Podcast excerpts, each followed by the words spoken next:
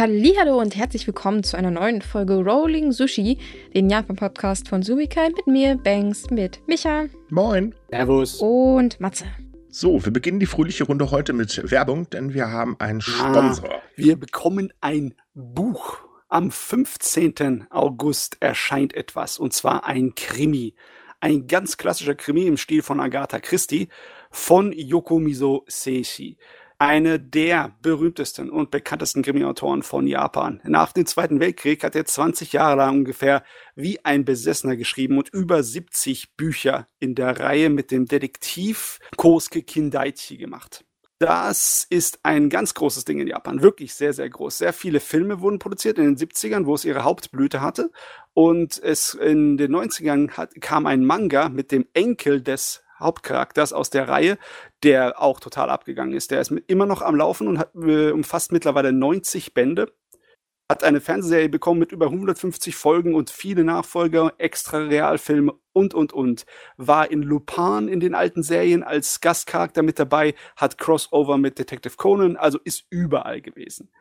Ja, im Prinzip kann man so ein bisschen sagen, es ist das Gegenstück wie die zu Sherlock Holmes oder genau. halt Agatha Christie-Romane. Also sehr faszinierende Geschichten, die vor allem eine sehr große Kunst da drin haben, so japanische Kultur und die japanische Natur und allgemein die Städte so mit halt Kriminalfällen zu vermischen. Also es ist sehr faszinierend. Es ist besonders was für die Fans von dem alten klassischen Kram, weil er sich teilweise explizit ja. auf die Klassiker von Agatha Christie bezieht, so als Vorlage nimmt, aber halt alles sehr japanisch macht. In diesem Roman zum Beispiel, das ist der zweite Roman, der erste erschien letztes Jahr im September.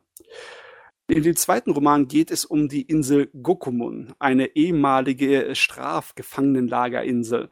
Und dort ähm, ist äh, der Detektiv auf dem Weg, um einer Familie eine traurige Nachricht zu überbringen, denn einer ihrer Söhne ist auf einem Truppentransportschiff auf dem Weg zurück, nachdem der Zweite Weltkrieg vorbei war, trotzdem verstorben. Nicht durch die Kriegshandlungen, sondern durch was anderes, was nicht äh, aufdeckbares. Und angeblich sind jetzt auch noch mehr Leute der Familie in Gefahr.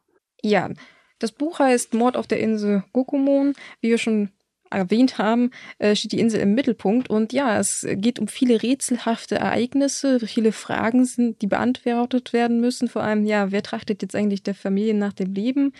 Was hat das mit dem Mord auf sich? Und vor allem, was hat es auch mit ein paar Haikus auf sich, die eine sehr wichtige Rolle in den ganzen spielen? Erhältlich ist das Buch demnächst bei Blumenbar für einen Preis von 22 Euro. Oder als Audiobuch ebenfalls für 14,99 das ist der Wahnsinn, dass es erst jetzt zu uns kommt, aber tatsächlich hat es auch weltweit nie wirklich groß aus Japan rausgefunden. Irgendwann in den 50ern kam mal ein Buch äh, von einem französischen Verlag. Das war irgendwie mit, aus der Mitte von den ganzen Reihen rausgepickt und wurde übersetzt. Aber ansonsten im Englischen hat es erst 2020 angefangen, diese Bücher zu übersetzen. Und bei uns in Deutschland hat es dann zwei Jahre später losgegangen. Ja. Also ich habe jedenfalls von der Krimi-Welt oder der, allgemein der Fans der Kriminalromane gehört. Wer sich für sowas interessiert, sollte unbedingt da einen Blick drauf werfen. Wir verlinken euch natürlich äh, oder packen euch wieder einen Link unten in die ähm, Podcast-Beschreibung. Da könnt ihr dann das Buch kaufen und euch auch mal genau durchlesen, um was es geht. Wir können es auf jeden Fall sehr empfehlen. Ist nämlich tatsächlich sehr, sehr interessant. Also wir durften ja schon ein bisschen reinschmückern. Privilegien.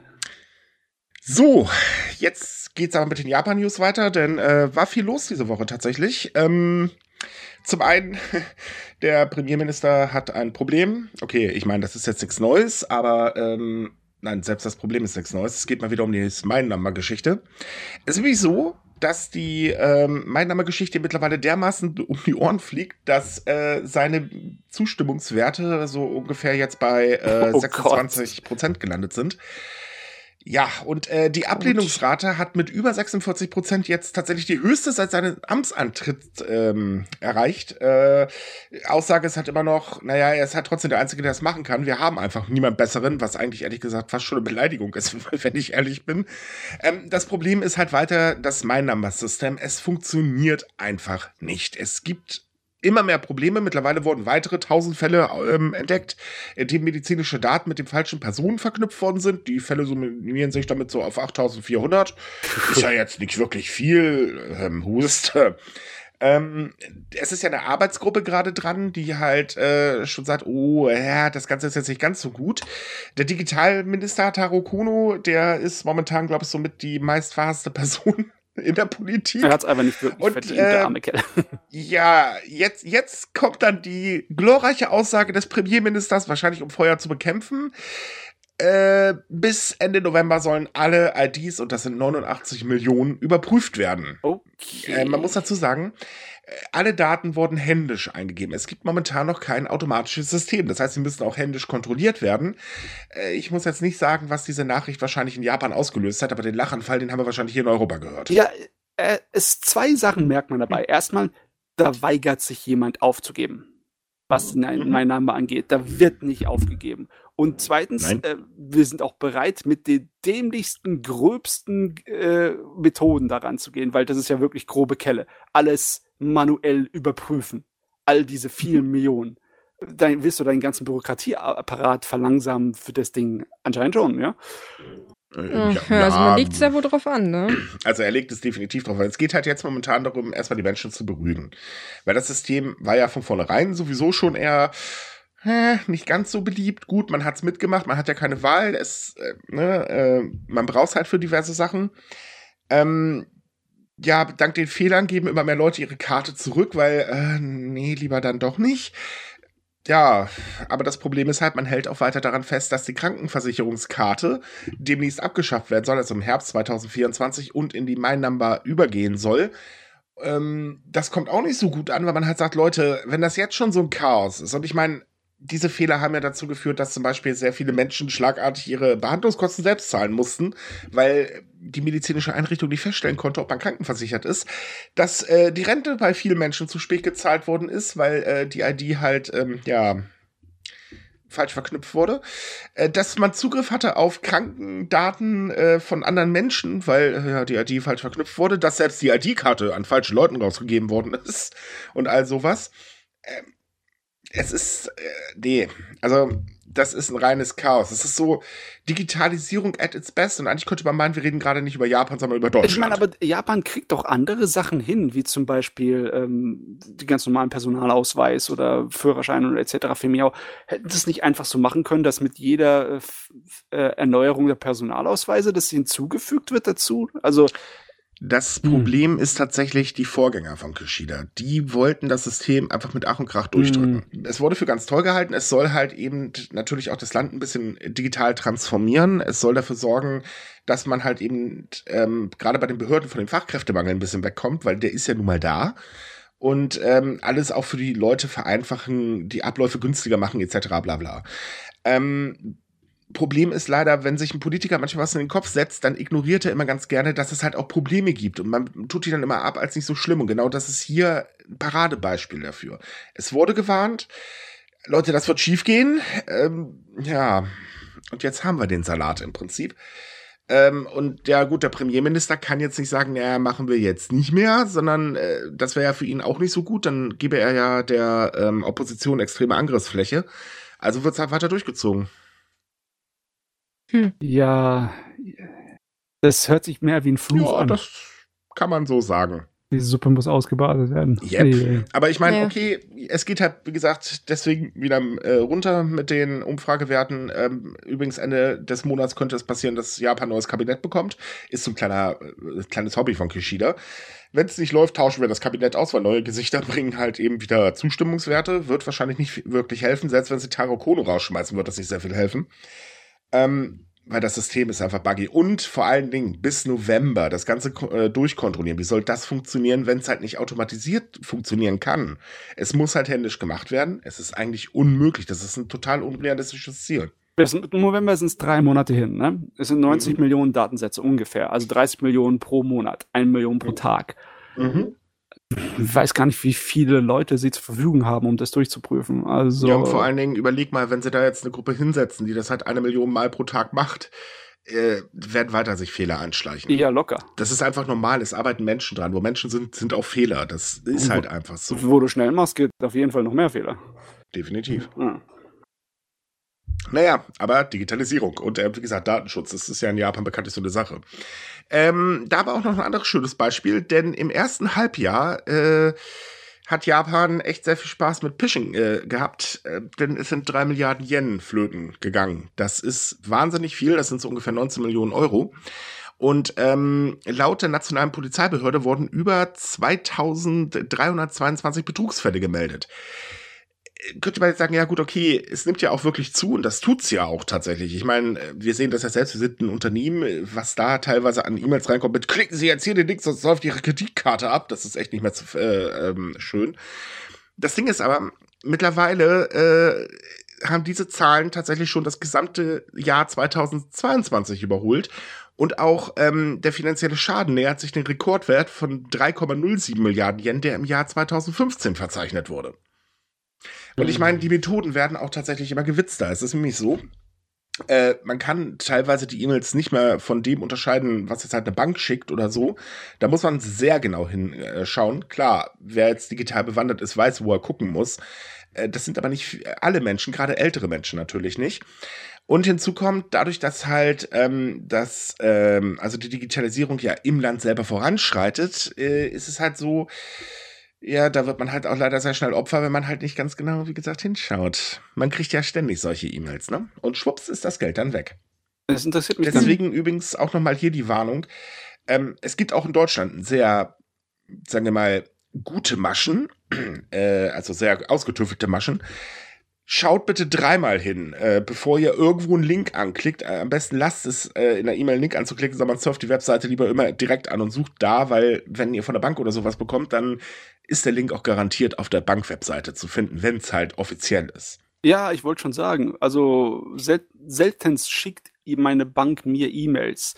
Ich mhm. muss mich einmelden bei mir äh, ins Online-Banking mit, mit Sicherheitsmaßnahmen, um irgendetwas Richtig zu bekommen. Und übrigens, der Zoll verschickt auch keine E-Mails. So modern ist er noch nicht. Ja. Das ist nämlich auch gerade eine sehr beliebte Masche. Nein, der Zoll verschickt keine E-Mails. Ich muss jetzt aber dazu sagen, ich bin mich hundertprozentig mir sicher, wie es in Japan aussieht. Ob da die Art und Weise, wie die Banken mit ihren Kunden kommunizieren, vielleicht auch anders ist. Und deswegen ja, ist sie, tatsächlich. Das, das ist das Problem, weil gerade auch, sehr, ähm, auch in Japan nehmen halt diese Banken ohne äh, eigentliche Filialen natürlich auch zu. Also diese reinen Online-Banken. Und die sind natürlich sehr kommunikationsfreudig, ist ja klar. Ähm, und das macht die ganze Sache halt eben noch gefährlicher. Wenn man, wie gesagt, man muss schon genau hinschauen, aber wenn man jetzt nur mal ganz kurz so auf dem Handy ist und äh, da ein bisschen rumblättert, äh, weil man halt auf dem Weg zur Arbeit ist oder so, dann übersieht man halt eben auch wirklich die Anzeichen und dann hat man den Salat dann. Mhm. Und das macht sich ja gerade bemerkbar. Dementsprechend wird auch äh, sehr, sehr, sehr, sehr nachdrücklich gewarnt, bloß nichts anzuklicken, sondern immer die Webseite äh, anzusurfen und so weiter. Aber man rechnet halt auch selbst damit, dass äh, die Warnungen nicht wirklich helfen werden und die Fälle halt ansteigen werden. Naja, wie, wie, wie bereits erwähnt, ich meine, die werden auch wirklich immer cleverer. Ich meine, zu Anfang war das halt immer recht einfach herauszufinden, ob das ein Fake ist, aber ich habe mittlerweile auch schon Mails bekommen von PayPal oder so, die wirklich so extrem echt aussahen, dass ich für Moment wirklich zögern musste und genau hinschauen musste. Also von mhm. daher, ich denke, dass man wird mit der Zeit halt immer cleverer und man lässt sich auch neue Maschen einfallen lassen. Also ganz verhindern wird man das nie können. Nee, aber zur Not einfach mal auf Antworten klicken und sich dann die Adresse anschauen. Nicht abschicken, sondern einfach nur die Adresse, wo das dann hingehen würde, anschauen. Das reicht schon. Weil klar, die würde nicht zu PayPal gehen, ist ja irgendwo logisch, ne? Das stimmt schon, das, das hilft meistens, ja. Aber ja. ich meine, wie gesagt, wie du bereits meintest, wenn man in der Eile ist und schnell so guckt und denkt, oh ja, na gut, das mache ich halt schnell, passiert halt Ne? Leider. Auch der cleverste, Men der cleverste Mensch kann aus sowas reinfallen. Ja, natürlich. Niemand ist davon gefeit. Ich meine, ich hatte auch schon Probleme damit. Vor Jahren mal. Leider. Okay, ich bin jetzt nicht der cleverste Mensch, aber ich bin IT-technisch eigentlich sehr gut bewandert. Aber es ist dann halt eben so. Ja, ein weiteres Thema, äh, Internet, ach ja, kommen wir mal zu X, äh, Twitter, ähm, wir nennen es ja Twitter, haben wir uns drauf geeinigt. Twitter. Es ist, Jetzt, nein, damit fangen wir jetzt nicht an. Aber der Vogel ist tot, einigen wir uns darauf. ähm, es ist so, viele Präfekturen veröffentlichen über Twitter ja ihre Katastrophenwarnungen. Das ist jetzt aber nicht so, dass da jemand sitzt und dann immer ständig alle Aktualisierungen reintippelt, weil ähm, das geht meistens sehr flott. Äh, nee, man macht das in einem internen eigenen System und schickt es dann über die APIs an die jeweiligen Netzwerke. Funktioniert, machen wir zum Beispiel auch mit unseren Artikeln. Problem ist aber, Twitter hat sein API Zugang eingeschränkt. Es gibt nur noch eine begrenzte Anzahl ähm, von kostenlosen Zugriffen. Ab da muss man dann bezahlen, wenn man die erreicht hat. Ähm, und dazu kommt, ähm, dass Twitter das sogar so weit einschränkt, dass man äh, nur noch 50 äh, Tweets am Tag absenden kann über die kostenlose API. Ja, und das ist bei manchen Präfekturen einfach total, äh, nee, das funktioniert nicht. Wir haben hier mehrere Gemeinden. Wenn die jetzt alle informieren und wir schicken das alle darüber, dann ist eben der API-Zugang schlagartig aufgebraucht. Hinzu kommt 1500 Nachrichten, ist manchmal ein bisschen wenig. Und deswegen entscheiden sich immer mehr Präfekturen und Gemeinden, Twitter dafür nicht mehr zu benutzen. Ja, die Gier mhm. von Twitter ist echt ein Wahnsinn zu erleben. Hat so ja. viele von den Dritt-Software-Geräten jetzt einfach weggedrängt aus dem Markt. Und also ich meine, ich kann es nachvollziehen, wenn man ein bisschen knauserisch ist, aber man redet über, auch über Sachen, die hier sehr wichtig sind. Ich meine, selbst wenn du nicht unbedingt Twitter das Geld geben würde wollen, kann man nicht hier eine Ausnahme machen, äh, weil die Kosten sind es vielleicht doch wert? Äh, wir reden hier von Elon. ähm, der angeblich einer der schlauesten Männer der Welt ist. Äh, sorry, ich halte Kerl für einen absoluten Dummkopf. Ähm, ich sag's mal so, er begründet es ja damit, äh, dass er eben Spam eingrenzen möchte. Ja, ist Blödsinn, das, klar. Ja, natürlich ist das totaler Blödsinn, weil Twitter strotzt mittlerweile vor Spam und vor allen Dingen rechten Scheiß. Das ist echt der Wahnsinn. Ähm, ne, weil wir wissen ja auch, Meinungsfreiheit wird ganz hoch gehalten, deswegen wird alles, was sich dagegen, na, ist auch egal. Ähm, das, das Problem ist halt, Elon hat komplett die Bodenhaftung verloren. Ähm, der, er, er, ich glaube, der ist gar nicht mehr fähig, tatsächlich äh, komplett realistisch zu denken. Ähm, dazu kommt natürlich, ja gut, es geht um Japan, das kriegt er wahrscheinlich noch nicht mal mit, schätze ich mal. Ähm, ne? Wie gesagt, er lebt ja eh in seiner eigenen Welt. Ähm, es ist jetzt natürlich nicht so, dass das in Japan jetzt so schlimm ist. Zwar ist Twitter eine sehr, sehr wichtige Plattform in Japan, aber zum Beispiel Line wird meistens mehr benutzt. Man hat ja dann auch noch so eigene Systeme. Mhm. Ähm, auf die weicht man dann halt eben einfach aus, beziehungsweise die bespielt man ja sowieso schon und ähm, ja, Twitter fällt halt eben als Kanal weg. Ja, mhm. ich hoffe, dass es nicht so viel ausmacht, weil bei Katastrophenmeldungen mache ich mir schon so die Gedanken, wäre es nicht besser, wenn man halt die, die, das Geld zahlt, dafür mehr Leute erreicht, aber. Die, ja, das Problem ist aber, ähm, es ist teuer. Mhm. Und ähm, man muss sich das halt leisten können. Die Stadtkassen sind auch in Japan extrem leer. Ja. Also, das ist einfach im Budget schlicht und ergreifend nicht drin. Und dazu noch die Begrenzung. Ähm, die zählt ja nicht nur wohlgemerkt für die Freie, sondern äh, laut ähm, der IT-Abteilung der Präfektur Kumamoto zählt diese Begrenzung von 50 Tweets tatsächlich egal welches Preismodell man nimmt. Und das Problem ist halt, ähm, wenn du jetzt alleine Kumamoto nimmst mit ihren äh, 45 Gemeinden, wenn ich mich gerade nicht irre. ähm, ja gut, dann setzt man eine Nachricht ab, dann hat man noch fünf übrig. Ja, toll. Das ist also totaler Quatsch. So, also wie soll man das machen? Das ist gänzlich unmöglich zu lösen.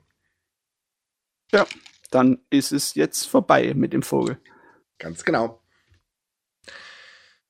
Ja, oh. schade, aber gut, damit war zu rechnen. Ich meine, wie gesagt, äh, die Plattform, es wird, es wird Zeit, dass wir eine vernünftige Alternative bekommen. Ich meine, Mastodon ist alternativtechnisch schon ganz gut, aber ist halt immer noch sehr eingeschränkt zu betrachten. Ähm, aber wir brauchen eine Alternative, weil Twitter, auch wenn man es nicht glauben mag, ist teilweise wirklich wichtig. Also definitiv, äh, wenn man das aus japanischer Sicht betrachtet. Also. Das heißt aus deutscher Sicht. Ja, ach so, ja, natürlich so betrachtet auch gerade für Journalisten zum Beispiel eine sehr wichtige Plattform. Ja, ich glaube, es ist die, die zurzeit die einfachste und schnellste Möglichkeit, an, an aktuelle News zu kommen. Natürlich hat man auch eine hohe Quote an äh, Falschmeldungen, aber oh, dafür ja. ist man ja Journalist und kann das eigentlich unterscheiden. Oder zumindest sollte man das. Oder man weiß, wo man nochmal nachschauen kann im Notfall. Genau, aber wie gesagt, äh, sonst so also schnell es, es sei denn, man ist Bild, nirgendwo man muss sagen, es sei denn, man arbeitet bei der Bild. Äh, ich meine, da kann man nicht nachschauen, weil dann ist es egal, ob es stimmt oder nicht. Hauptsache, es gibt Klicks. Äh, Entschuldigung, der Seitenhieb musste sein. Ähm, nein, es ist aber auch so, solange zum Beispiel unsere Politiker sich dort rumtummeln, ähm, wird sich das halt nicht ändern. Das ist in Japan genauso. Ähm, man folgt da auch Politiker und solange die da sind oder auch die Firmen ihre Kommunikation darüber verbreiten, äh, unpraktisch. Wenn die jetzt zum Beispiel alle nach Mastodon gehen würden, dann wäre das Thema ganz anders. Aber das, die Mühe macht sich halt kaum einer und das ist halt sehr schade. Ja, das wird lustig für die nächsten Jahre, wer sich durchsetzt. Egal, ob es yep. Facebook oder Metas, Threads ist oder, na, ich weiß nicht, ob irgendwie die chinesische Plattform TikTok sich durchsetzen kann. Die, ah, glaube ich weniger. Äh, aber es gibt so ein paar Kandidaten und keiner wirkt irgendwie super toll. Außer vielleicht sowas wie Mastodon, aber das hat auch seine Probleme. Mastodon hat definitiv Probleme. Ist, also ich mag die Plattform sehr gerne, ähm, aber es äh, hat definitiv seine Probleme. Übrigens, nur so als Hinweis, ihr könnt uns übrigens auch auf Mastodon folgen. Zwinker, zwinker. so, äh, anderes Thema, ein ganz wichtiges Thema, und das wurde ja auch in der deutschen Presse extrem breit getreten, ist die Sache mit dem Wasser aus Fukushima. Das soll ja verkappt werden. Und äh, jetzt gibt es Gerüchte, dass das Ende August starten könnte. Ähm, weil äh, ja, es soll halt diesen Sommer geschehen und äh, insofern ist das eigentlich nicht verwunderlich. Hinzu kommt, der Premierminister hat am äh, 18. August noch ein Treffen mit der USA und Südkorea, wo das äh, Thema besprochen werden soll. Und man kann eigentlich davon ausgehen, dass es dann auch tatsächlich danach startet. Naja, es gibt ja immer noch so einige kleine Stimmen, die sagen, es wird nicht passieren, weil angeblich die Proteste zu groß sein werden ist halt schwierig, weil ich glaube eigentlich schon, dass die japanische Regierung da sehr dran festhalten wird, auch an ihrem Zeitplan und ja. Ja, es ist vor allen Dingen so, äh, wir kennen die Regierung, äh, Proteste werden gerne mal ignoriert. Also wir haben äh, zum Beispiel ähm, diese Woche darüber ein Interview mit äh, Dr. Kathleen Stronell ähm, geführt. Äh, die arbeitet beim ähm, Citizen Nuclear Information Center in Tokio also sprich ist in der Materie drin. Und ähm, da war es halt interessant, äh, weil ich sie halt auch gefragt habe in dem Interview, ob es denn, ähm, wie, wie das denn ist mit äh, der Sache, Problem, also dass es halt eben Probleme geben könnte oder Risiken geben könnte. Weil zum Beispiel China protestiert ja extrem dagegen. Es gibt noch ein paar andere Länder, die dagegen ähm, protestieren. Auch Südkorea ist ja eher mittlerweile verhalten, hat aber davor auch schon einen ziemlichen Ton angeschlagen. Und sie sagt halt selbst, ähm, dass die Regierung äh, die Kritik eigentlich als äh, Rufschädigung ähm, abtut, gerade bei den Menschen in Japan, die halt äh, Produkte aus Fukushima meiden, was jetzt halt tatsächlich schon passiert. Und ähm, sagt halt im Prinzip, das sind einfach Unwiss äh, Menschen, pff, die haben halt keine Ahnung und äh, fertig. Also es wird halt abgetan. Und ähm, die Kritik ist, wie gesagt, gerade ja auch von den Fischern zum Beispiel sehr groß, weil die halt sagen, ja Leute, wir haben uns gerade erholt was das Thema angeht. Und jetzt fangt ihr schon wieder damit an. Und die Existenzängste sind einfach riesig. Dazu kommt, es ist gar nicht alternativ los, wie äh, die äh, japanische Regierung das behauptet.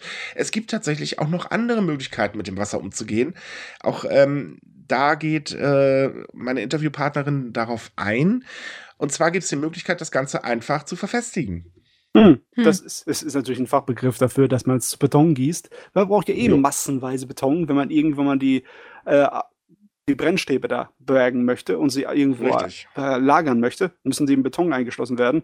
Und dann ist es nicht schlimm, wenn das Beton mit dem verseuchten Wasser gemischt wurde und dann noch leicht strahlend ist, weil da werden eh Brennstäbe reingeschmissen. Richtig.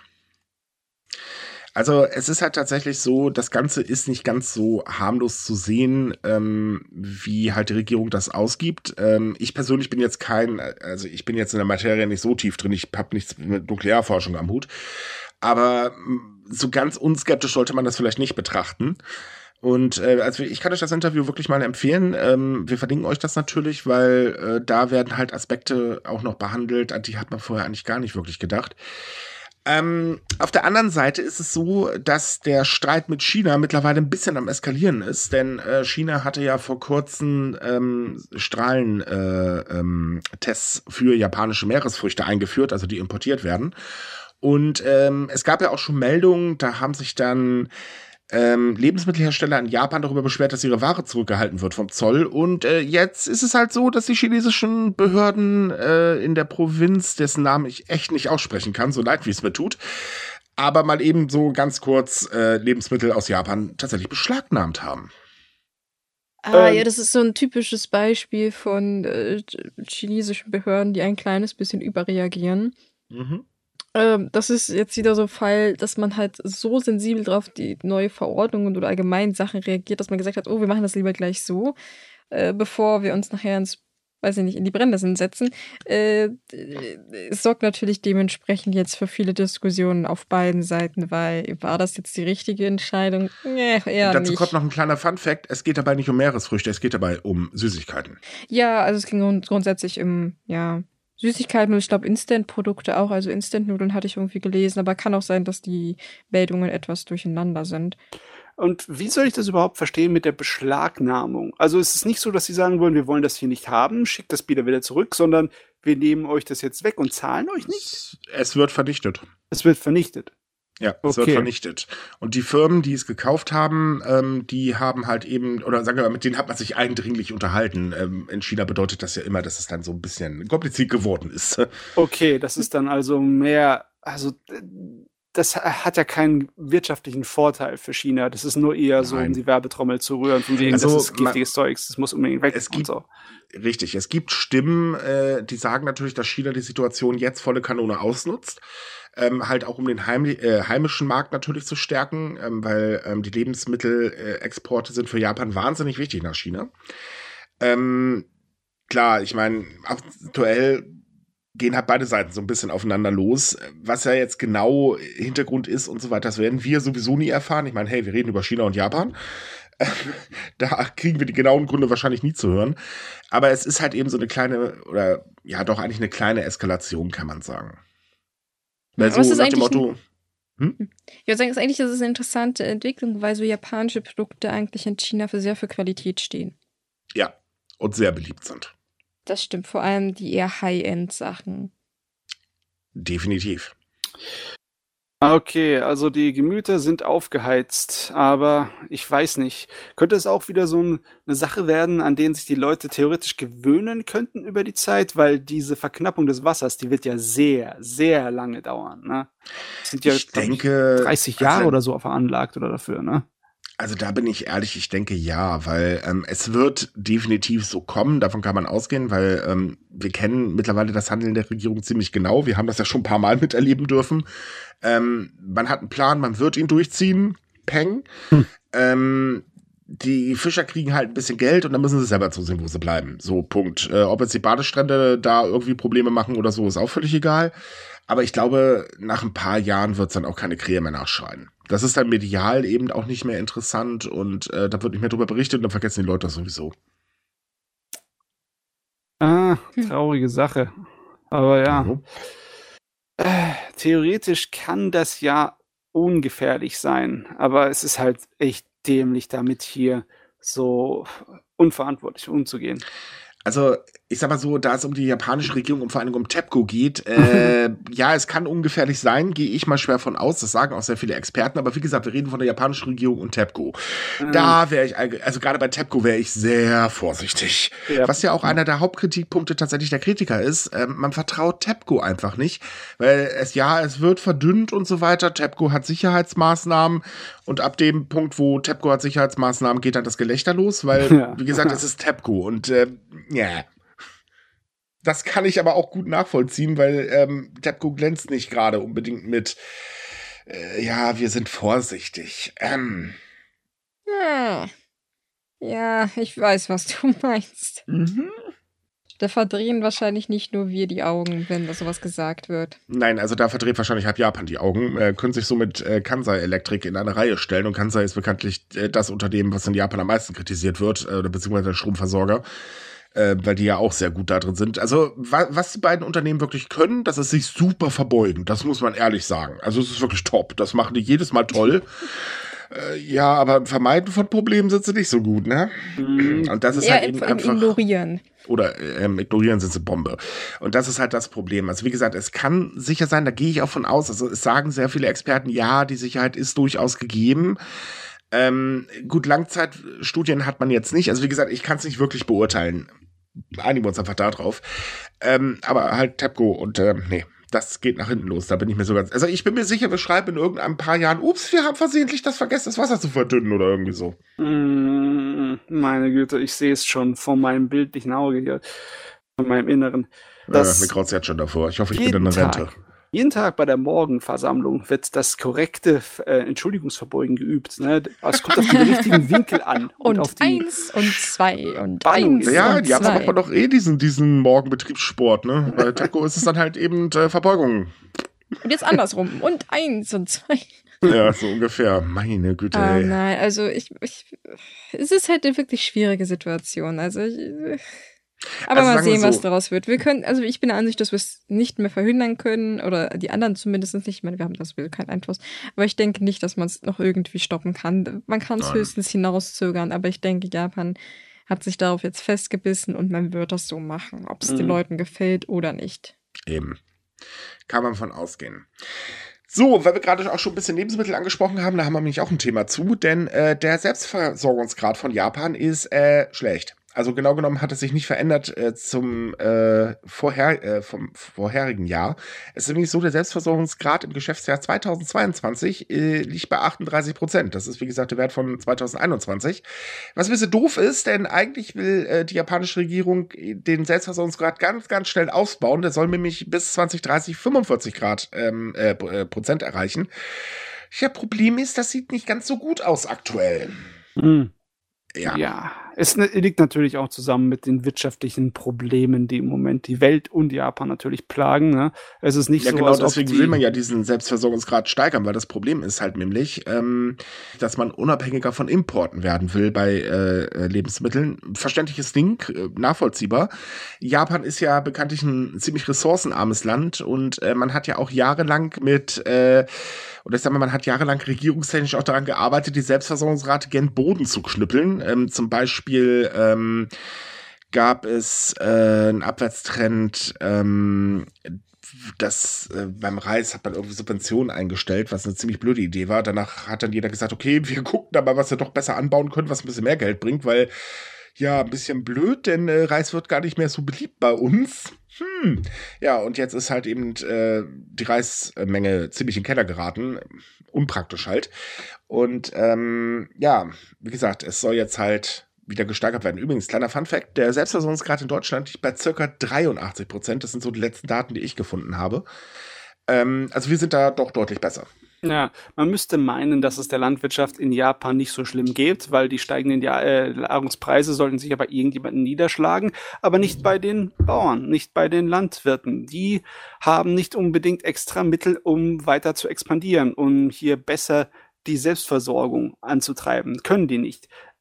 Andere große Firmenbereiche und Wirtschaftszweige, die profitieren sehr von den gestiegenen Preisen. Da so sehr, dass eigentlich äh, in gewissen Wirtschaftszweigen für Japan dann irgendwie Rekordhaushalte und sowas erwartet werden. Aber nee, für die meisten Leute ist weniger Geld da und deswegen logischerweise auch weniger Geld, um mehr zu machen aus seinem Geschäft. Es ist nicht so, dass das äh, irgendwie rasant ansteigen würde, solange die wirtschaftlichen Probleme und die Unterschiede zwischen den einzelnen Leuten nicht irgendwie beseitigt werden. Ja, und vor allen Dingen gibt es ja auch noch zum Beispiel Probleme, ähm, die sich ja eben negativ auswirken auf den Selbstversorgungsgrad. Das ist zum Beispiel der Rückgang äh, der gefangenen Meeresfrüchte. Also ähm, Japan fängt von Jahr zu Jahr immer weniger, begründet Mhm. natürlich auch durch den Klimawandel, muss man mal ganz ehrlich sagen. Und äh, das macht sehr viel aus, weil äh, Meeresfrüchte sind halt für die japanischen ähm, Lebensmittelmarkt wahnsinnig wichtig. So, dann geht auch äh, die Sache mit dem Weizen geht logischerweise auch zurück. Äh, tja, äh, blöd. Ja. Hm. Einziger Vorteil oder Wirtschaft. einziges, einziges positives Lichtblick-Dingsbums ist halt eben, dass der Verbrauch von Ölen und Fetten, die halt größtenteils importiert werden müssen, ähm, zurückgeht. Das ist ja auch schon mal was. weniger frittiertes. Mhm. Ist aber doch traurig. Leckeren, leckeren frittierten Sachen. Ja. Ah. Ach ja. Fangt jetzt nicht mehr von Essen an, ich habe nämlich Hunger. Ja, naja. Also da gibt es auf jeden Fall auch noch eine ziemlich große Baustelle. So, äh, ja, nächstes Thema, was ich persönlich sehr traurig finde. Ähm, es gibt sehr, sehr viele kleine Unternehmen in Japan. Viele davon sind vor allen Dingen in Bereichen wie traditionelle Handwerkskunst und so weiter bewandert. Und wenn die wegfallen würden, wäre das eigentlich ziemlich schade. Das Problem ist, äh, man rechnet mittlerweile damit, dass es eine Massenschließungswelle in Japan geben wird, denn viele Unternehmer sind sehr alt und finden einfach keinen Nachfolger. Wir reden hier gezielt von kleinen Unternehmen. Ja. Das hatten wir schon viele Jahre beobachtet, dass es immer mehr zurückgeht mit den traditionellen Handwerkskünsten und es immer schwieriger wird, Leute dafür zu begeistern, sich da reinzusteigern, weil Ja. es halt, es hängt halt noch stark im alten System drin, ne? wo man teilweise wirklich das macht, wie noch vor hunderten von Jahren, dass ein Meister nur einen Schüler nimmt oder nur wenige, vielleicht zwei oder drei, und die bei ihm sozusagen wohnen aber und das, ihr aber das Leben ist gar nicht, dem Ding widmen. aber ne? das ist gar nicht, ja, also ich sag mal so, das ist gar nicht so das Riesenproblem. Also als erstes kommen wir erstmal zu den Zahlen, denn laut Schätzungen von Wirtschaftsverbänden werden bis 2025 fast 2,45 Millionen Kleinunternehmer älter als 70 Jahre alt sein und keinen haben, der ihren Betrieb unter, äh, übernimmt. So, und jetzt kommen wir zu das, äh, deinem Problem, was du angesprochen hast. Es gibt nämlich ein anderes Ding. Und zwar sind viele davon Familienunternehmen, traditionelle, sehr alte Familienunternehmen. Und für viele Unternehmer ist es tatsächlich eine Schande, einen Betrieb außerhalb der Familie weiterzugeben, also macht man es lieber zu. ja, früher war das gar nicht so ein Problem, äh, beziehungsweise man hatte eigentlich nicht das Problem, weil man, man kann Leute aufnehmen, sein Meisterschüler wird dann einfach jemand, der seinen Namen übernimmt. Ne? Genau. Aber das ist halt etwas, das so unattraktiv ist. Also dein ganzes Leben, deine Freizeit und alles nur einem Meister von einer Kunst zu widmen, ist natürlich sehr schwer, dass du jemanden Ja. findest, der das machen will.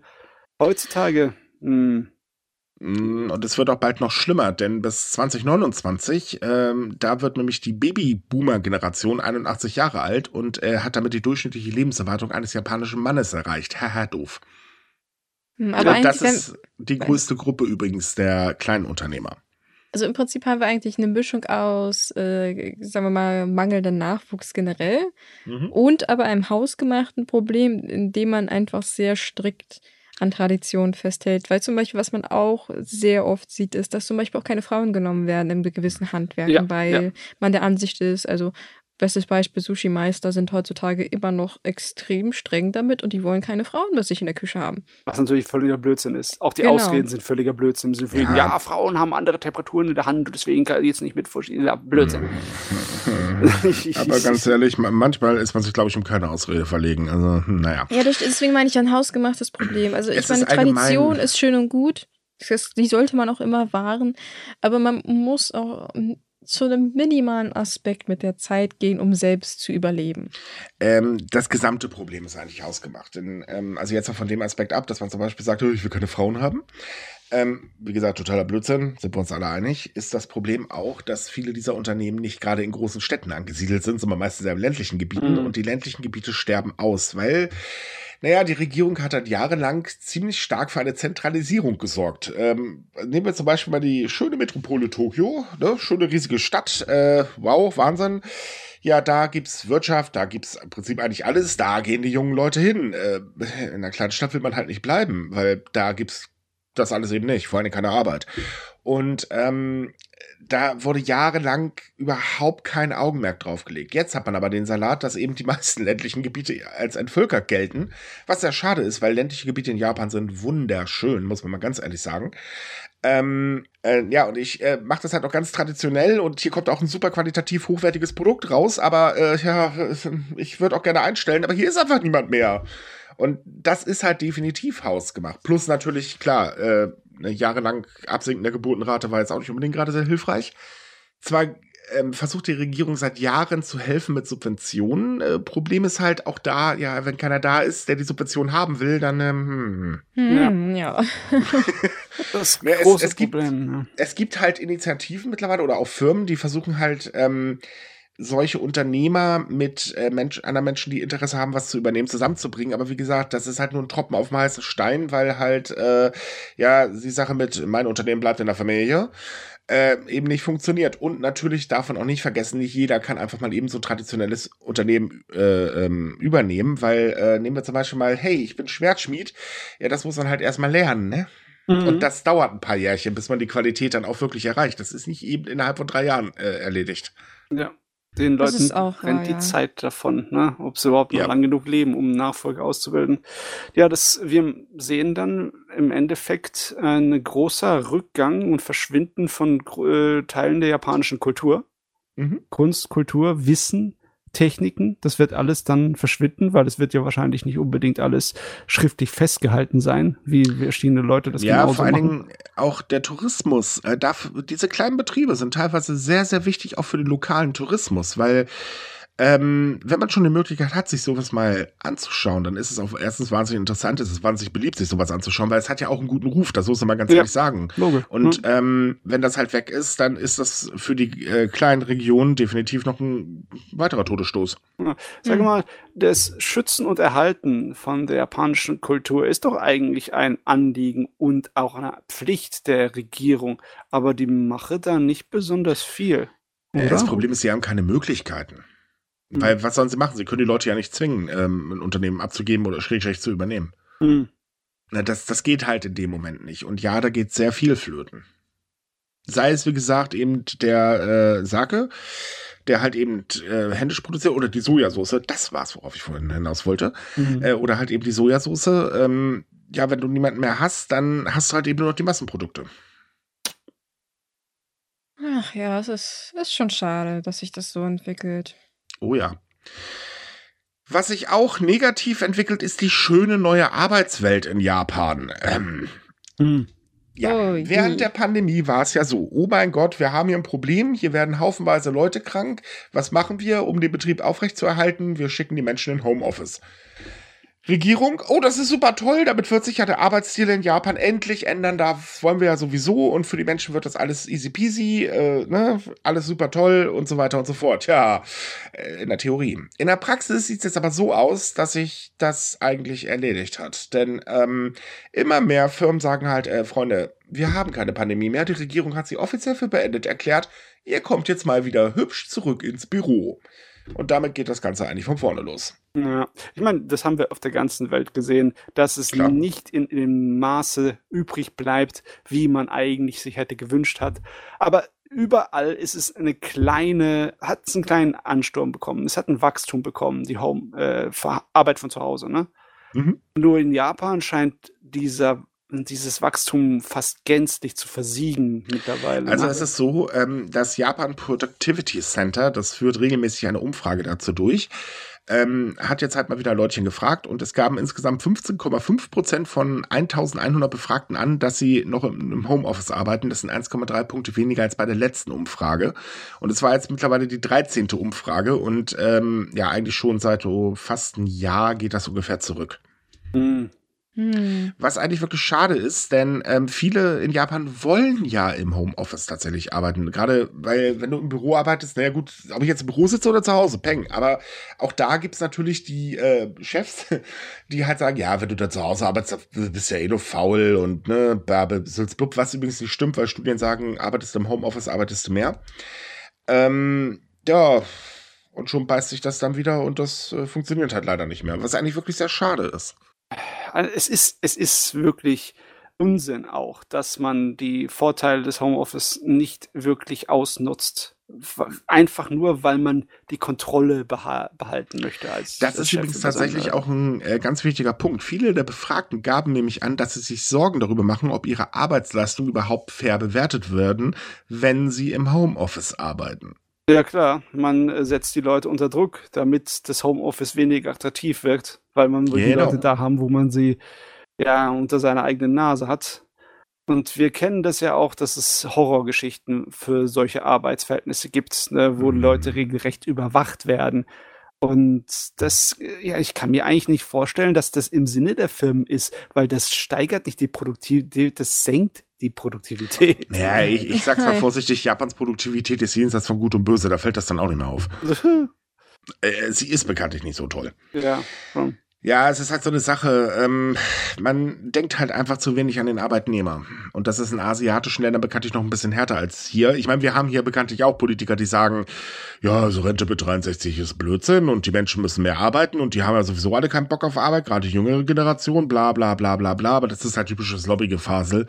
Ja. Äh, das ist in Japan halt ein bisschen lauter. Ich meine, Arbeitsstil soll sich ändern, oh mein Gott. Ich meine, selbst wenn das irgendwie zutreffen würde, dass, sagen wir mal, junge Leute nicht mehr die Motivation haben, dann sollte man sich vielleicht angucken, wieso und dann eher das, Betro das Problem selbst betrachten, als zu sagen, ihr seid selbst daran schuld. Weil ich meine, äh, Japan Äh. und äh, anderen Ländern ist es, äh, sag ich mal, durchaus berechtigt, dass die Leute sagen, yo, wir haben keinen Du, Bock, uns zu Tod zu arbeiten. wa- Moment, stopp. Du erwartest jetzt wirklich, dass der Fehler bei sich selbst gesucht wird und nicht bei anderen Leuten? Ich, ich meinte, das wäre wünschenswert, dass das nicht passieren wird, ist also, klar. äh, ach, du redest von der Traumwelt. Okay, Entschuldigung. Ja, auch Utopien muss man sich manchmal vorstellen, Micha. Also, Nein, es ist also ganz, ja. ganz ehrlich, diese, die teilweise Unternehmer, wie die denken, also es gibt auch da mittlerweile ein Umdenken. Es ist halt noch immer sehr wenig. Das erlebe ich ja leider selbst, wenn ich mir so teilweise Kollegen angucke. Aber oh Gott, ey, also das, das ist ein Denken, da fragt man sich manchmal, Leute, hallo, wir leben nicht mehr, weiß ich nicht, 1900 und ein paar zerquetschte. Äh, nein, wir leben 2023. Das ist kein totes Kapital, was hier rumkrebst. Äh, nee, das ist lebendiges ähm, Arbeits- äh, oder das sind halt Menschen und ähm, hm, vielleicht behandelt man sie auch mal so. Also nur so als Hinweis. Es ist Ressourcenverschwendung. Wenn man es Hm. äh, objektiv und etwas kalt von Distanz betrachtet und sagt, menschliche Ressourcen sind auch nur Ressourcen, ist es trotzdem Ressourcenverschwendung. Die, Ja. Es ist wissenschaftlich von der Psychologie wirklich so als Fakt anzusehen, dass die Verantwortung dafür, seine Mitarbeiter zu motivieren, nicht unbedingt beim Mitarbeiter liegt, sondern bei den Leuten, die über ihnen stehen. Und wenn die Richtig. sich sagen, nee, ihr habt gefälligst euch zu motivieren, tja, dann wird daraus nichts. ne? Ja, aber das Denken, ich bin ein Chef, dein Gott, ist leider sehr weit verbreitet. Hm. So, kommen wir mal zum Fuji. Ach ja. Ähm, es gab ja vor ein paar Wochen oder bevor jetzt die Klettersaison wieder losgegangen ist, schon die Bedenken der Anliegergemeinden. Holla die Waldfee, das könnte heftig werden. Äh, zu viele Touristen. Weil keine Corona-Maßnahmen mehr und der Fuji ist halt ein sehr beliebtes Reiseziel. Und wer hätte es gedacht, genauso ist es passiert. Es sind wahnsinnig viele Touristen. Und ähm, jetzt ist es so, dass eben äh, die Präfektur Yamanashi gesagt hat, okay, nee, äh, das geht jetzt so nicht mehr weiter. Wir müssen einfach die Anzahl der Wanderer begrenzen, weil es wird einfach gefährlich. Weil klar, zu viele Leute auf dem Wanderweg führt zwangsläufig automatisch zu Unfällen. Und jetzt wird der Yoshida-Fahrt ähm, erstmal begrenzt in der, in der noch laufenden Saison. Das soll jetzt oder soll eigentlich äh, seit letzter Woche sein. Ob das jetzt der Fall ist, wissen wir nicht, weil wir nehmen ja jetzt gerade erst auf. Ähm, es ist halt so, dass gesagt wird, okay, äh, sind zu viele da, dann soll sich die Polizei da hinstellen und dafür sorgen, dass halt eben nur noch eine begrenzte Anzahl gerade auf dem Pfad unterwegs sein darf. Hm, hm. Also- Sollte es sich nicht bessern, sollen auch weitere Zugänge eingeschränkt werden. Ganz ehrlich, ich habe gerade Schwierigkeiten, mich zu erinnern, weil das letzte Mal, dass der Fuji-Rand voll war, ist schon eine Weile her. Die Pandemie ging halt relativ lang, ne? Aber diese Einschränkungen sind eigentlich etwas, das nicht andauernd passiert, weil die Präfektur sich damit normalerweise zurückhält, oder? Normalerweise ja. Ähm, es wurde ja, wie gesagt, von Anfang an schon gefordert. Äh, man war aber erst so ein bisschen verhalten. Aber klar, ich meine, man will Tourismus, ne? Bringt Mhm. Geld in die Kasse. Aber das Problem ist halt, wenn mehr als 4000 Menschen äh, gerade unterwegs sind, dann ist das echt ein bisschen viel. Und ähm, die Gefahr ist einfach wahnsinnig groß, dass es da Verletzungen gibt, weil wir wissen halt leider auch nicht, jeder rennt da unbedingt gerade sehr gut vorbereitet hoch. Darüber hatten wir ja schon in den letzten Podcast-Folgen gesprochen. Außerdem wurde schon vor der Pandemie davor gewarnt, dass halt der Übertourismus auf Bergen generell in Japan ein großes Problem ist, Ja. weil halt auch die Notarzteinsätze oder generell die Rettungseinsätze an diesen Bergen enorm zugenommen haben. Durch die Pandemie hat das natürlich wieder ein bisschen sich beruhigt, aber dadurch, dass die Touristen jetzt wieder zurückkommen und vor allem auch jetzt chinesische Touristen wieder da am Start sind, ja, äh, ist es, denke ich, nicht so verkehrt, das, diese Maßnahmen zumindest schon mal im Hinterkopf zu haben, weil es kann halt schnell eskalieren auf so einen Berg. Mhm. Nicht nur auf den Hm. Fuji. Wie gesagt, der Fuji ist jetzt halt nur das beliebteste Ziel. Oh, der Fuji könnte aber auch noch richtig eskalieren, denn äh, es ist bekanntlichermaßen noch ein aktiver Vulkan. das darf man natürlich Und nicht vergessen, ja. Man rechnet ja übrigens auch damit, äh, dass er in absehbarer Zeit wieder ausbrechen wird. Ähm, da gibt es halt Notfallpläne für und so weiter. Und man rechnet sogar in absehbar, also wirklich in absehbarer Zeit äh, damit. Ähm, wenn dann natürlich Horden von Touristen da oben sind, wenn das gerade passiert, ich meine, äh, ja, das ist auch nicht so toll. Ähm, macht auch logischerweise die Bergrettung allgemein ein bisschen schwierig, wie du ja gerade sagtest. Und jetzt ist es so, dass ähm, Forscher sich mal aufgemacht haben und mal geguckt haben, ja, wie oft ist der Fuji eigentlich ausgebrochen? Und sie haben tatsächlich Beweise dafür gefunden, dass er mehr als bisher bekannt war, äh, ja, in die Luft geflogen ist, kann man sagen. Hm, okay, das ist nur minimal zwar- besorgniserregend. Ja, sind ja nur sechs Ausbrüche mehr. Es ist nämlich so, dass die Forscher einfach mal woanders nachgeschaut haben, und zwar im angrenzenden See. Und dort haben sie ähm, Sedimentproben genommen und dadurch festgestellt, aha, anders halt als Sedimentproben, die wir direkt am Berg oder so gesammelt haben, sind diese hier unverfälschter, weil sie einfach nicht so viele Umwelteinflüsse äh, ausgesetzt waren. Und ähm, dadurch konnten sie halt feststellen, dass halt eben mehr Ausbrüche da gewesen sind. Hm, interessant. Ja, klar, diese Ausbrüche sind natürlich lang her, ne? Also länger her als alles, was wir in an historischen Informationen über Japan haben. Da, da gehen wir in die archäologische äh, Zeitalter rein. Das sind so 5.000 bis 4.000 Jahre vor unserer jetzigen Zeitrichtung. Richtig, aber es ist so, dass ähm, die Intervalle und die Größenordnung, also die aktuell oder beziehungsweise den herkömmlichen Studien immer so als, als Grundlage genommen werden, nun überarbeitet werden müssen, weil sie einfach von weniger Ausbrüchen ausgegangen sind. Äh, was natürlich die Sache mit dem, oh, er könnte bald ausbrechen, äh, vielleicht ändern wird. Also zumindest er könnte oh, demnächst ausbrechen. Ja, was man Hm, vielleicht ja. im Bezug auf den Ausbruch auch noch sagen sollte, es gibt ja sehr viele Experten, die vermuten, dass der Ausbruch, der jetzt kommen könnte, äh, noch mit einer anderen Katastrophe zusammenhängen wird, nämlich dem großen Beben, was man ja in der Gegend befürchtet. Ja. Und da gibt es halt die ganz große Sorge, wenn das stattfindet, dass der Fuji dann auch wieder aus seinem Nickerchen aufwacht und dann man praktisch gleich zwei Probleme an den Äh, Händen übrigens, hat. Funfact. Eigentlich drei, wenn man den Tsunami noch damit zurechnet. Ja, das kommt dann auch noch. Übrigens, kleiner Funfact. Wusstet ihr eigentlich, dass am 27, äh, am 24. November das größte Gebäude Japans in Tokio eröffnet wird? Sorry, fiel mir gerade dabei ein. Du Oh meinst, ja, das also- wäre jetzt ein sehr, sehr, sehr interessanter Zufall, wenn das, ja, ne? Nein, so meinte ich das nicht, aber man baut halt auch immer äh, höher und so weiter. Und ähm, es hat die Frage, ob solche Gebäude vielleicht eine gute Idee sind. Ich weiß ja nicht. Es ist auf jeden Fall ähm, eine Art und Weise für Japan, sich zu prädestinieren und auch sich her äh, eine Herausforderung für die Ingenieure, weil in, wenn man sich sieht, wie in Japan die großen Gebäude geba äh, gebaut sind, um gegen Erdbeben standzuhalten, da lässt man sich auch saumäßig viel einfallen. Aber Ähm, trotzdem, Ich leg noch, ich ja. leg noch kurz einen Funfact nach. 2027 eröffnet dann ein noch höheres Gebäude. ja, im Moment ist irgendwie gerade so ein Man, man baut gerade sehr hoch. Äh, ja gut, okay, ich meine, Bauwahn. Platzmangel hat man ja nun mal, das ist ja leider ein Fakt. Äh, man muss halt irgendwie in die Höhe gehen. Aber äh, wie gesagt, angesichts dessen, ich weiß nicht, ob ich unbedingt gerade in so ein Gebäude einziehen wollen würde.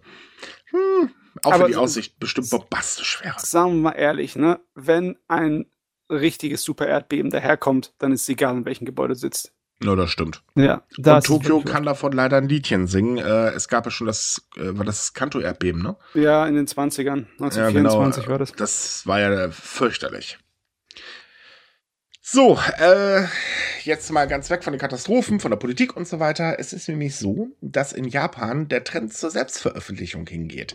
Und zwar ähm, handelt es sich dabei um sogenannte Science. Ähm, das sind so äh, kleine Magazine, die ähm, sehr gerne Nischenthemen bearbeiten und wirklich in absoluter Kleinstauflage erscheinen. Und immer mehr Autoren und Künstler greifen eher auf dieses Format zurück und hören zum Beispiel auf, in den sozialen Medien zu veröffentlichen, weil es einfach zu viele Probleme gibt.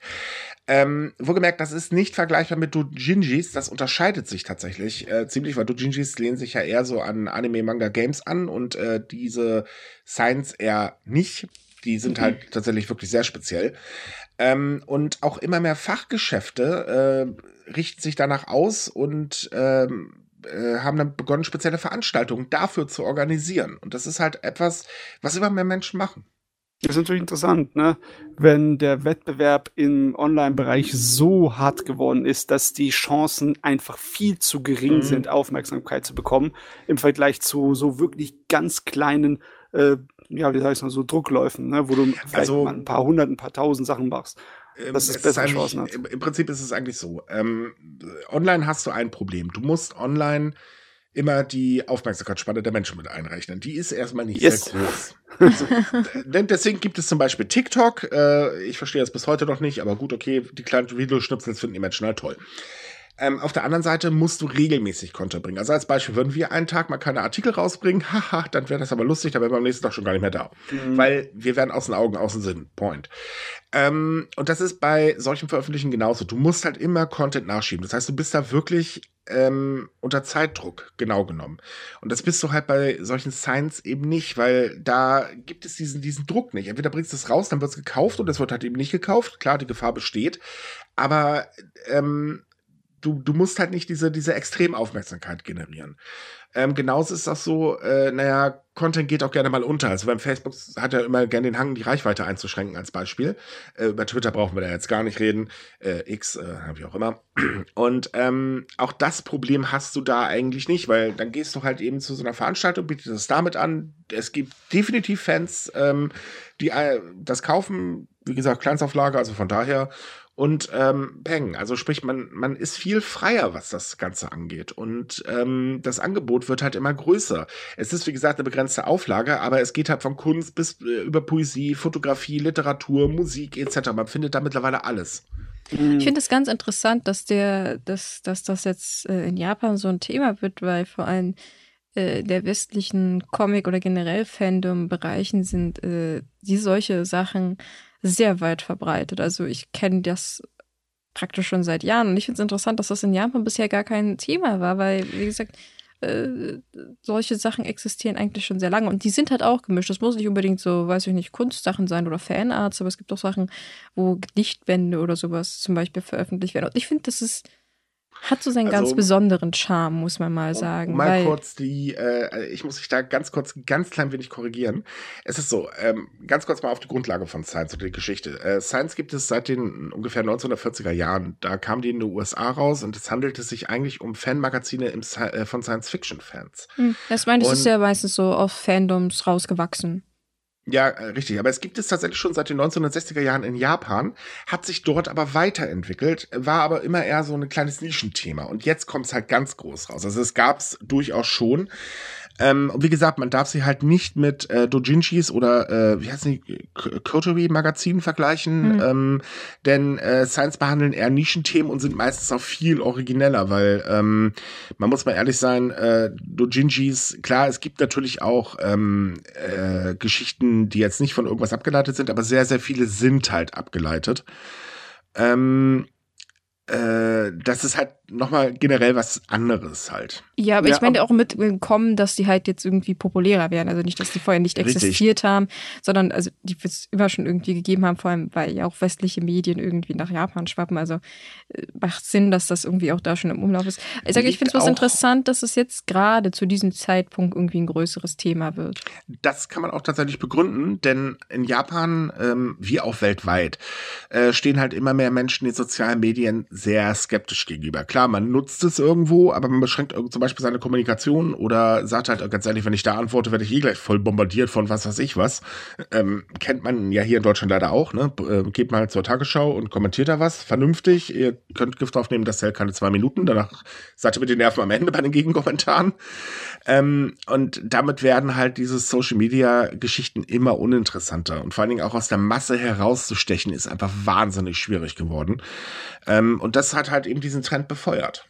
Das finde ich aber halt auch interessant, dass es das der Grund ist und nicht irgendwie, sagen wir mal, dass es vielleicht auch Gemeinschaftsprojekte sind oder so, sondern dass tatsächlich die Social Media der Grund sind, warum man eher dazu hingeht.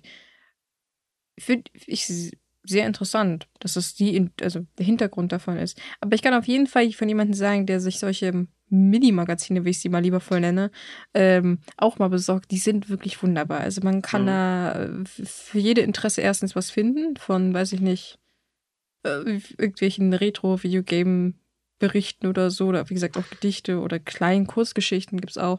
Ähm, das lohnt sich tatsächlich, weil die Leute, die machen das wirklich mit sehr viel Herzblut, was da ja äh, um was es da geht. Und deswegen. Kann ich tatsächlich auch empfehlen. Ich liebe diese Dinger nämlich auch, äh, vor allem im Science-Fiction-Bereich. Also ganz wundervolle Autoren, die halt das so in Kleinstauflage machen. Total tolle Sachen. Ähm, und ähm, naja, sagen wir mal ehrlich, solche Sachen wie Blogs sind ja mittlerweile eigentlich auch schon so gut wie tot. Also ich weiß nicht, ob ich dazu optimistisch bin, aber ich rechne mir relativ große Chancen für diese Bewegung in Japan ein, weil ähm, einfach der, die Akzeptanz für Amateurarbeiten größer ist in Japan, weil halt diese Dojinshi-Markt so groß geworden ist und so akzeptiert geworden ist und so standardmäßig eine Sache ja. ist. Ne? Es ist nicht so, dass wir so ein Pendant hätten groß in Deutschland. Frankreich hat etwas, was ein wenig ähnlich ist, aber trotzdem noch nicht vergleichbar ah. ist wie mit dem in Japan. Ne? Pendant, doch, haben wir eigentlich tatsächlich schon, äh, kann man sagen. Also ähm, Science sind jetzt bei uns vielleicht nicht so weit verbreitet. Also ich weiß nicht, wie groß der Markt in Deutschland ist, aber ich weiß halt auch, dass zum Beispiel sehr viele Autoren ähm, gehen ja mittlerweile eher zum Eigenverlag über. Ähm, wir haben auch spezielle Musikplattformen, äh, wo Künstler halt veröffentlichen, die nicht unter dem Label stehen. Also wir haben schon unsere Möglichkeiten. Ja, Möglichkeiten ähm, schon, ja. Es gibt auch äh, tolle Projekte, äh, zum Beispiel, die das Ganze fördern. Ähm, in Hamburg gibt es jetzt eins, da kannst du Kunst zum Mitnehmen. Ich, ich weiß nicht genau, wie das heißt. Ich habe da letztens von gelesen. Total tolles äh, Konzept. Da wird das dann einfach irgendwo hingehangen und wenn es euch gefällt, hier, dann nehmt es einfach mit. Ähm, super Sache. Und ähm, also gibt es halt auch nur eben, wie gesagt, ich weiß nicht, wie groß der Science-Markt hier ist. Es wäre schön, wenn das in Japan auf jeden Fall äh, weiter so gehen würde, weil ähm, sie haben halt wirklich Charme. Ja. So, liebe Leute, damit sind wir dann durch für heute. Wir weisen noch mal ganz kurz auf unseren Werbepartner hin. Das ist nämlich das äh, der äh, Blumenbar Verlag mit dem Buch Mord auf der Insel Gokumon. Das erscheint am 15. August. Äh, wir, wie gesagt, verlinken euch ähm, dazu Infos noch in der äh, Beschreibung des Podcastes. Ansonsten wünschen wir euch ja wie immer eine schöne Woche. Und wenn ihr weitere Japan-News lesen wollt, dann kommt auf sunika.com. Da haben wir jeden Tag was für euch. Wenn es euch gefallen hat, würden wir uns wahnsinnig drüber freuen, wenn ihr uns weiterempfehlen würdet. Äh, ja, liked uns, wo ihr uns liken könnt. Also, bis dann. Tschüss. Ciao. Ciao.